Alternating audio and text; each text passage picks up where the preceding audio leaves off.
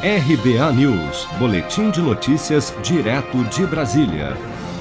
A Prefeitura de Belo Horizonte autorizou nesta terça-feira um evento teste para a volta parcial de público nos estádios de futebol da capital mineira.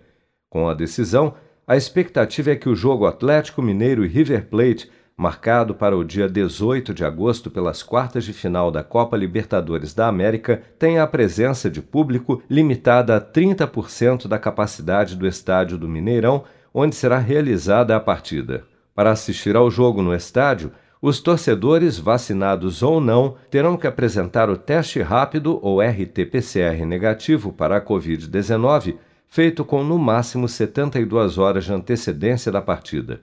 O uso de máscara será obrigatório, bem como a necessidade de distanciamento frontal e lateral de assentos entre grupos distintos de pessoas.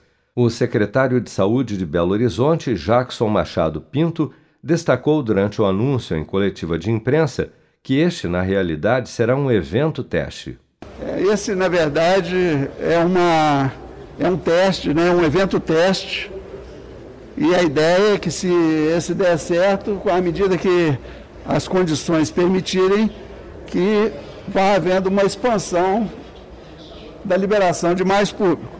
Belo Horizonte é a segunda capital que autoriza a volta de público aos estádios, após o Distrito Federal permitir a presença de torcedores na partida entre Flamengo e Defensa e Justiça no estádio Mané Garrincha, em Brasília, no dia 21 de julho. Para a partida, o governo do Distrito Federal liberou a presença de público limitada a 25% da capacidade do estádio, mediante a comprovação de imunização completa do torcedor contra a Covid-19 após 15 dias do recebimento da segunda dose ou dose única de vacina, além da apresentação do teste RT-PCR negativo. Se você quer começar a investir de um jeito fácil e sem riscos, faça uma poupança no Sicredi as pequenas economias do seu dia a dia vão se transformar na segurança do presente e do futuro. Separe um valor todos os meses e invista em você. Poupe com o Sicredi, pois gente que coopera cresce. Com produção de Bárbara Couto, de Brasília, Flávio Carpes.